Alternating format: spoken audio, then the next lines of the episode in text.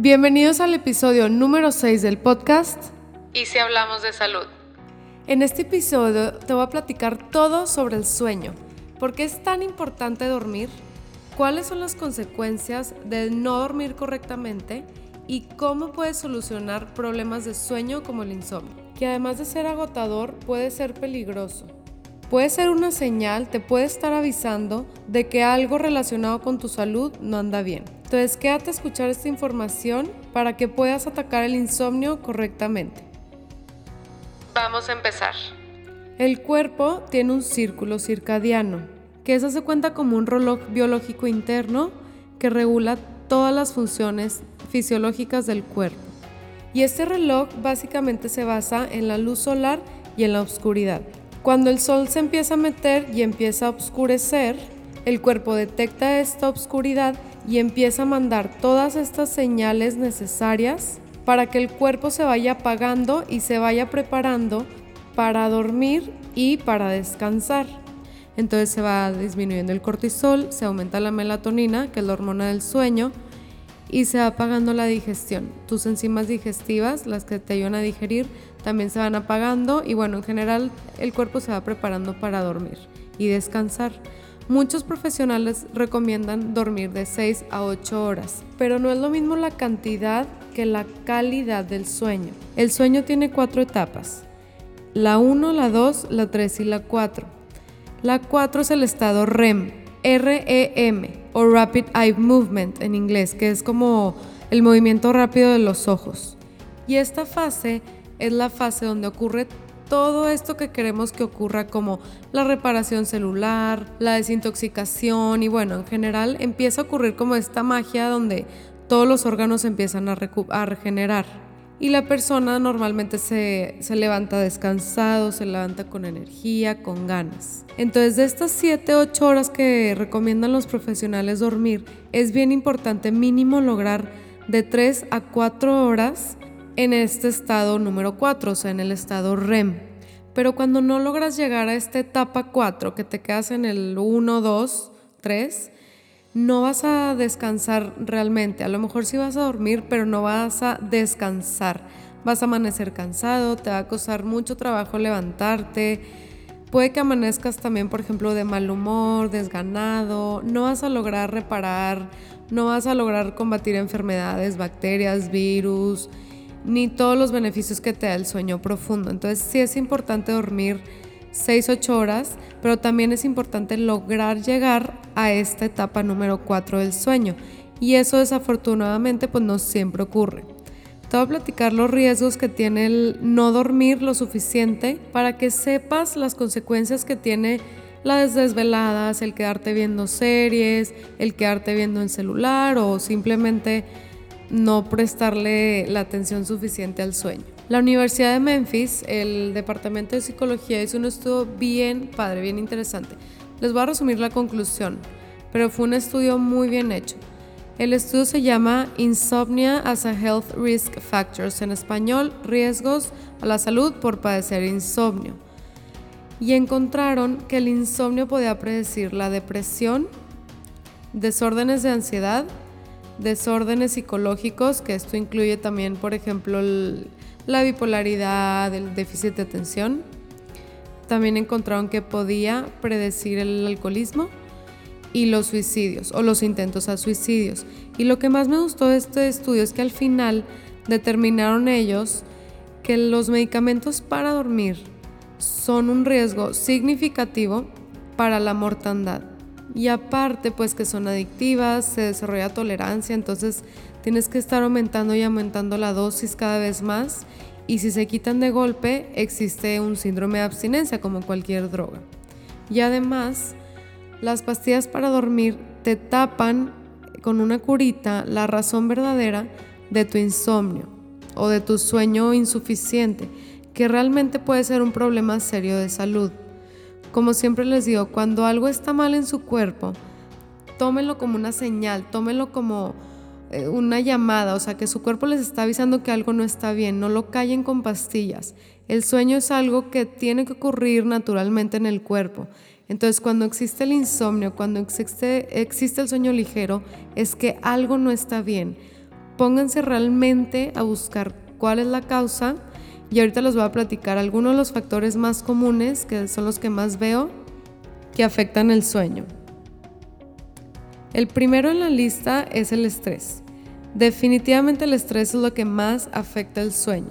Cuando estamos estresados se dispara el cortisol, que el cortisol es una hormona que te permite estar despierto y compite directamente con la melatonina, que es la hormona del sueño. Y además el estrés activa el sistema nervioso central simpático, que es el que se activa cuando el cuerpo está en alerta, está atento, eh, cuando persiguen una amenaza, sea imaginario o sea real. Entonces, como está activado este sistema simpático, el cuerpo realmente está alerta. Entonces, cuando tú estás dormido, puede que sí estés dormido, pero el cuerpo está alerta. No sé si les ha pasado que están, no sé, dormidos y escuchan un ruido y luego, luego se levantan. Eso es porque el cuerpo estaba alerta. Entonces, todos estos sueños se consideran sueños ligeros, no son sueños reparadores. Por eso, no sé si te ha pasado que te levantas como cansado, sin, sin descansar, pues. Entonces, el escuchar todo mientras duermes, que te levantes por cualquier ruidito, son un síntoma de que estás teniendo una mala calidad de sueño, que a futuro sí te puede afectar tu salud. Otro factor bien importante son los problemas de tiroides. Si no han escuchado el episodio de la tiroides, que es el episodio número 4, les recomiendo que lo escuchen porque los problemas de tiroides están 100% relacionados a los problemas de insomnio. Y otro súper común es la menopausia. Este dato es bien importante saberlo porque muchas señoras se frustran al no poder dormir y no saben qué está pasando con su sueño, no entienden tienen insomnio, duran horas viendo al techo sin poder dormir y al día siguiente la energía está por el piso. Les prometo hacer un episodio sobre la menopausia porque también es un tema que lo veo bastante en mi práctica y me encantaría poder ayudar a esas señoras que están pasando por esto porque sí es difícil. Y otro bien importante y bien común es el uso de pantallas antes de dormir, ya sea celular, tablet, computadora, tele, lo que sea que es una pantalla. Les voy a explicar por qué. Estos aparatos emiten una luz que se llama luz azul o blue light. Esta luz que entra por tus ojos confunde completamente a tu organismo haciéndole pensar que es luz del día, luz, solar. Entonces, ¿qué pasa? Tus niveles de cortisol, que son los niveles que te mantienen despiertos, no logran bajar porque el cuerpo está recibiendo señales de confusas, haz de cuenta. Entonces no baja. Y si no baja el cortisol, es imposible que la melatonina suba, que es la hormona del sueño. Porque estas hormonas funcionan como balanza. Cuando una sube, la otra baja. Cuando la otra sube, la otra baja.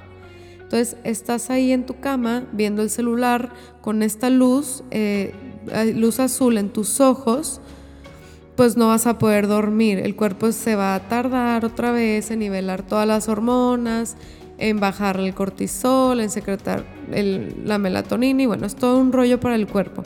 Entonces, obviamente la recomendación sería no ver el celular antes de dormir, pero para algunas personas pues es casi imposible. Entonces mi recomendación aquí sería mínimo una hora antes de dormirte, deja el celular a un lado o dos, cómprate lentes que se llaman eh, blue light blockers o lentes que bloquean la luz azul para que puedas ver tu celular y no te afecte tanto esta luz. Y bien importante también apagar el Wi-Fi. De hecho, qué bueno que me acordé de esto porque también es bien importante el Wi-Fi. Les voy a platicar por qué. En la mayoría de las casas hay Wi-Fi o Internet. Y para tener Wi-Fi en la casa hay que tener esa cajita que transmite, eh, bueno, las ondas del Wi-Fi, esas que tienen las antenitas. Estas ondas son unas ondas Hertz que son tipo vibraciones. Entonces, de esta cajita que tienes en tu casa te manda una señal a tus aparatos con Wi-Fi, celular, tablet. Entonces normalmente dormimos con el celular en el burosa, al lado de la cabeza, y ya se comprobó, hay varios estudios, que estas ondas que emiten esta cajita, esta, este Wi-Fi afecta directamente el sistema nervioso central, activando el sistema simpático, que ya les expliqué qué pasa cuando se, se activa este sistema. Entonces se disparan los niveles de, cortisol porque el cuerpo tiene que estar alerta. Háganse el hábito de cuando se vayan a dormir, apaguen el Wi-Fi. Si se puede de toda la casa, pues mejor, pero con que desconecten su celular del Wi-Fi para que no sea una antena pegada a la, a la cabeza. Ahora sí, bueno, pasando a la parte importante, la solución. Estos tips que les voy a dar son tips muy poderosos cuando se trata del sueño, pero para ver resultados hay que ser bien constantes. Si lo hacen una vez, a lo mejor y no van a tener ningún resultado. Voy a empezar primero con los tips alimenticios y los suplementos. El primer tip es triplicar el consumo de verduras. Una forma muy fácil de consumir un poquito más de verduras es hacerte un jugo verde de vegetales, no jugo de fruta, o sea, jugo de puras verduras, porque las verduras tienen mucho magnesio y potasio, que estos dos minerales son súper importantes para que puedas dormir mejor. El magnesio eh, sí les recomiendo que se lo tomen en suplemento, ya sea en polvo o pastillas.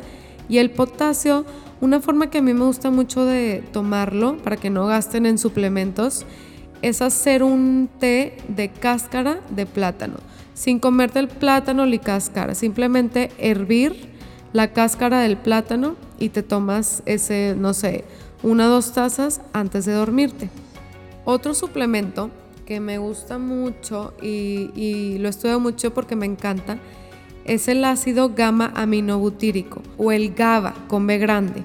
El GABA es un aminoácido que tiene una función muy importante que es inhibir o más bien reducir la actividad neuronal, o sea, tranquiliza el sistema nervioso central. Y aparte, pues te ayuda también mucho con la ansiedad, con la depresión, con el estado de ánimo y ayuda mucho a bajar los niveles de cortisol. Estos tres y el, y el ashwagandha, que el ashwagandha también es un adaptógeno que ayuda a regular los niveles de, de cortisol. Entonces, bueno, estos son algunos de los suplementos como más importantes que nos ayudan a tener un mejor sueño y a deshacernos del insomnio. Bueno, otros tips. Estos tips también son bien importantes, parece que no, pero se ayudan muchísimo. Los baños de sol.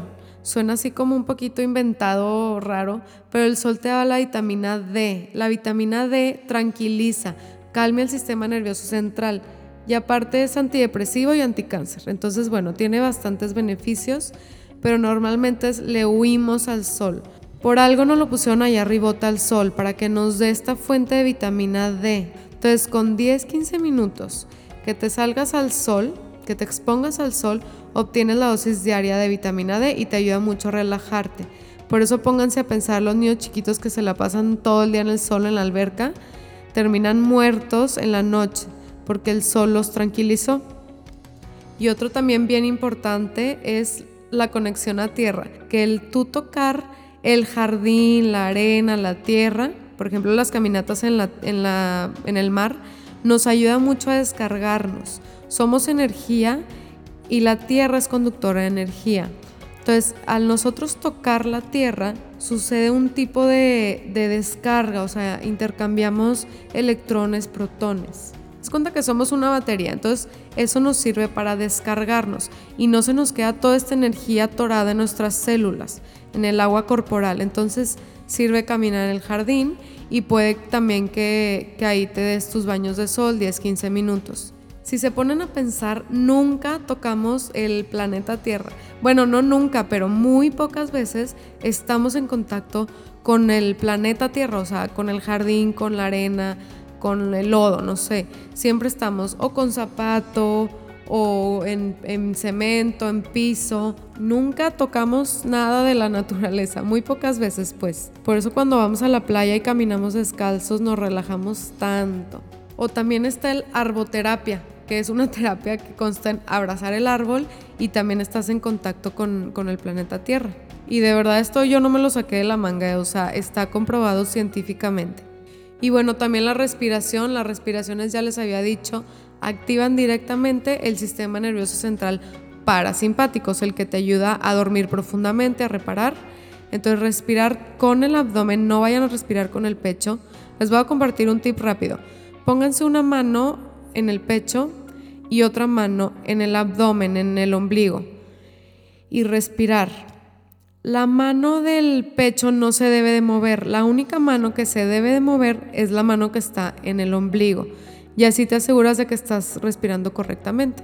Y mientras haces estas respiraciones, puedes poner a lo mejor aromaterapia, aceitito de lavanda, de, de menta, hierbabuena, aceititos que relajen y puedes también poner música.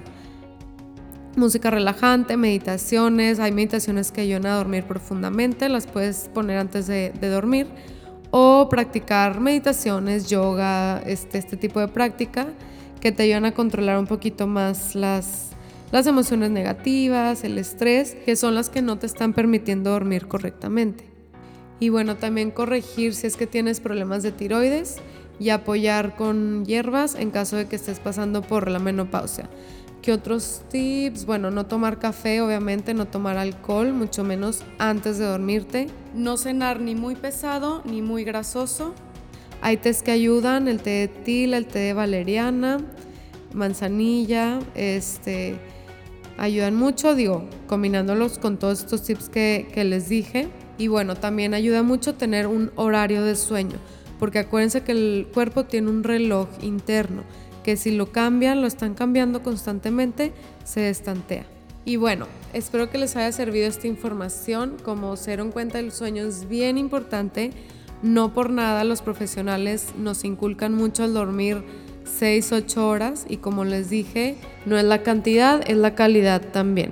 Si tu sueño es realmente profundo, que no te levantes por cualquier ruidito y que te levantes descansado, eso es señal de que el sueño es profundo, de que el sueño es reparador, que tu sistema nervioso central está equilibrado y sano y que tienes una muy buena salud. De verdad el sueño es un súper buen indicador de cómo va tu salud. Si conoces a alguien que esté batallando con insomnio, con problemas de sueño, que se levante cansado o que sienta que no está descansando, compártale esta información para que les puedas ayudar. Hasta el próximo lunes.